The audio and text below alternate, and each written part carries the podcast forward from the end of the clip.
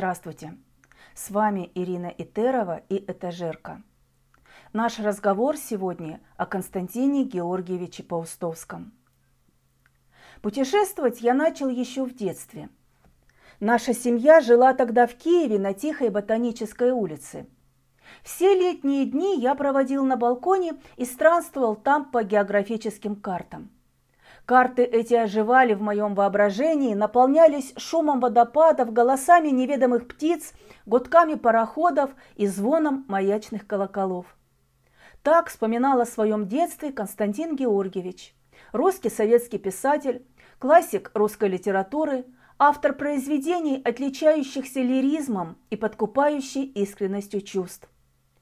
Книги Паустовского неоднократно переводились на многие языки мира – он был несколько раз номинирован на Нобелевскую премию по литературе.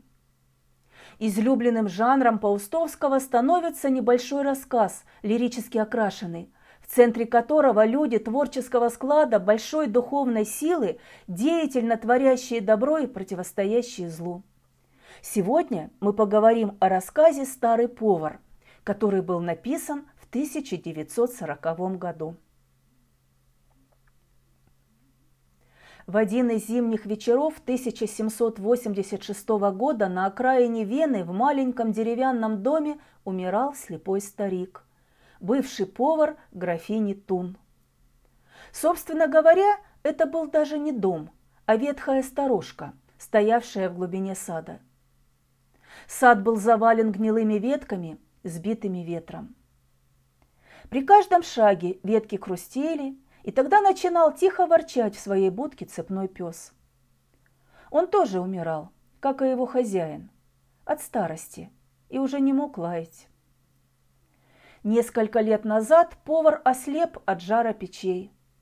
Управляющий графини поселил его с тех пор в сторожке и выдавал ему время от времени несколько флоринов. Вместе с поваром жила его дочь Мария, девушка лет 18. Все убранство сторожки составляли кровать, хромые скамейки, грубый стол, фаянсовая посуда, покрытая трещинами, и, наконец, клавесин – единственное богатство Марии. Клавесин был такой старый, что струны его пели долго и тихо в ответ на все возникавшие вокруг звуки. Повар, смеясь, называл клавесин сторожем своего дома – Никто не мог войти в дом без того, чтобы клавесин не встретил его дрожащим старческим гулом. Когда Мария умыла умирающего и надела на него холодную чистую рубаху, старик сказал, «Я всегда не любил священников и монахов. Я не могу позвать исповедника, между тем мне нужно перед смертью очистить свою совесть». «Что же делать?» – испуганно спросила Мария. «Выйди на улицу», – сказал старик, – «и попроси первого встречного зайти в наш дом, чтобы исповедать умирающего. Тебе никто не откажет». «Наша улица такая пустынная», – прошептала Мария, накинула платок и вышла. Она пробежала через сад, с трудом открыла заржавленную калитку и остановилась. Улица была пуста. Ветер нес по ней листья, а с темного неба падали холодные капли дождя. Мария долго ждала и прислушивалась. Наконец ей показалось, что вдоль ограды идет и напевает человек. Она сделала несколько шагов ему навстречу, столкнулась с ним и вскрикнула. Человек остановился и спросил, «Кто здесь?» Мария схватила его за руку и дрожащим голосом передала просьбу отца. «Хорошо», сказал человек спокойно. Хотя я не священник, но это все равно. Пойдемте. Они вошли в дом. При свече Мария увидела худого маленького человека. Он сбросил на скамейку мокрый плащ. Он был одет с изяществом и простотой. Огонь свечи поблескивал на его черном камзоле, хрустальных пуговицах и кружевном жабо. Он был еще очень молод, этот незнакомец. Совсем по-мальчишески он тряхнул головой, поправил напудренный парик, быстро придвинул к кровати табурет, сел и, наклонившись, пристально и весело посмотрел в лицо умирающему. «Говорите», — сказал он. «Может быть, властью, данной мне не от Бога, а от искусства, которому я служу, я облегчу ваши последние минуты и сниму тяжесть с вашей души». «Я работал всю жизнь, пока не ослеп», – прошептал старик. «А кто работает, у того нет времени грешить».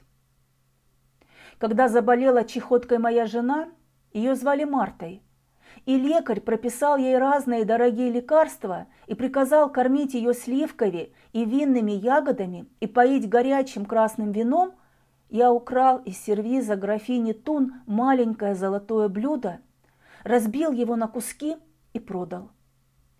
И мне тяжело теперь вспоминать об этом и скрывать от дочери. Я ее научил не трогать ни пылинки с чужого стола. «А кто-нибудь из слуг графини пострадал за это?» – спросил незнакомец. «Клянусь, сударь, никто», – ответил старик и заплакал. «Если бы я знал, что золото не поможет моей Марте, разве я мог бы украсть?» «Как вас зовут?» – спросил незнакомец. «Иоганн Мейер, сударь». «Так вот, Иоганн Мейер», – сказал незнакомец и положил ладонь на слепые глаза старика. «Вы невинны перед людьми. То, что вы совершили, не есть грех и не является кражей, а наоборот, может быть зачтено вам как подвиг любви». «Аминь», – прошептал старик. «Аминь», — повторил незнакомец. «А теперь скажите мне вашу последнюю волю. Я хочу, чтобы кто-нибудь позаботился о Марии. Я сделаю это. А еще чего вы хотите?» Тогда умирающий неожиданно улыбнулся и громко сказал – я хотел бы еще раз увидеть Марту такой, какой я встретил ее в молодости увидеть солнце и этот старый сад, когда он зацветет весной. Но это невозможно, сударь. Не сердитесь на меня за глупые слова. Болезнь, должно быть, совсем сбила меня с толку. «Хорошо», — сказал незнакомец и встал. «Хорошо», — повторил он, подошел к клавесину и сел перед ним на табурет. «Хорошо», Громко сказал он в третий раз, и внезапно быстрый звон рассыпался по сторожке, как будто на пол бросили сотни хрустальных шариков. «Слушайте», — сказал незнакомец, — «слушайте и смотрите». Он заиграл. Мария вспоминала потом лицо незнакомца, когда первый клавиш прозвучал под его рукой. Необыкновенная бледность покрыла его лоб – а в потемневших глазах качался язычок свечи. Клавесин пел полным голосом впервые за многие годы. Он наполнял своими звуками не только сторожку, но и весь сад. Старый пес вылез из будки, сидел, склонив голову на бок и, насторожившись, тихонько помахивал хвостом. Начал идти мокрый снег, но пес только потряхивал ушами. «Я вижу, сударь!» – сказал старик и приподнялся на кровати. «Я вижу день, когда я встретился с Мартой, и она от смущения разбила кувшин с молоком. Это было зимой в горах. Небо стояло прозрачное, как синее стекло, и Марта смеялась. Смеялась, повторил он, прислушиваясь к журчанию струн. Незнакомец сыграл, глядя в черное окно. «А теперь», – спросил он, – «вы видите что-нибудь?» Старик молчал, прислушиваясь. «Неужели вы не видите?» – быстро сказал незнакомец, не переставая играть. «Что ночь из черной сделалась синей, а потом голубой, и теплый свет уже падает откуда-то сверху, и на старых ветвях ваших деревьев распускаются белые цветы. По-моему, это цветы яблони, хотя отсюда, из комнаты, они похожи на большие тюльпаны. Вы видите, первый луч упал на каменную ограду, нагрел ее, и от нее поднимается пар. Это должно быть высыхает мох, наполненный растаявшим снегом. А небо делается все выше, все синее, все великолепнее, и стаи птиц уже летят на север над нашей старой Веной. «Я вижу все это!» – крикнул старик. Тихо проскрипела педаль, и клавесин запел торжественно, как будто пел не он, а сотни ликующих голосов. «Нет, сударь», – сказала Мария незнакомцу, – «эти цветы совсем не похожи на тюльпаны. Это яблони распустились за одну только ночь». «Да», – ответил незнакомец, – «это яблони, но у них очень крупные лепестки». «Открой окно, Мария», – попросил старик. Мария открыла окно. Холодный воздух ворвался в комнату. Незнакомец играл очень тихо и медленно. Старик упал на подушки, жадно дышал и шарил по одеялу руками. Мария бросилась к нему. Незнакомец перестал играть. Он сидел у клавесина, не двигаясь, как будто заколдованный собственной музыкой. Мария вскрикнула. Незнакомец встал и подошел к кровати. Старик сказал, задыхаясь, «Я видел все так ясно, как много лет назад. Но я не хотел бы умереть и не узнать. Имя, имя.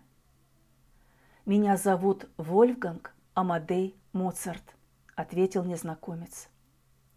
Мария отступила от кровати и низко, почти касаясь коленом пола, склонилась перед великим музыкантом. Когда она выпрямилась, старик был уже мертв. Заря разгоралась за окнами, и в ее свете стоял сад, засыпанный цветами мокрого снега. Паустовский всегда думал о том, что важно создавать жизненные ситуации – чтобы из них люди могли находить ответы на интересующие их вопросы. Он умел находить красоту в самой обычной жизни. О чем этот рассказ? О том, что всегда необходимо оказывать людям помощь. О том, что можно видеть не только глазами, но и сердцем. Телеграмма, золотая роза, стальное колечко, теплый хлеб, повесть о жизни и другие произведения Константина Георгиевича вызывают интерес у читателя и сегодня. Почитайте и вы. До новой встречи!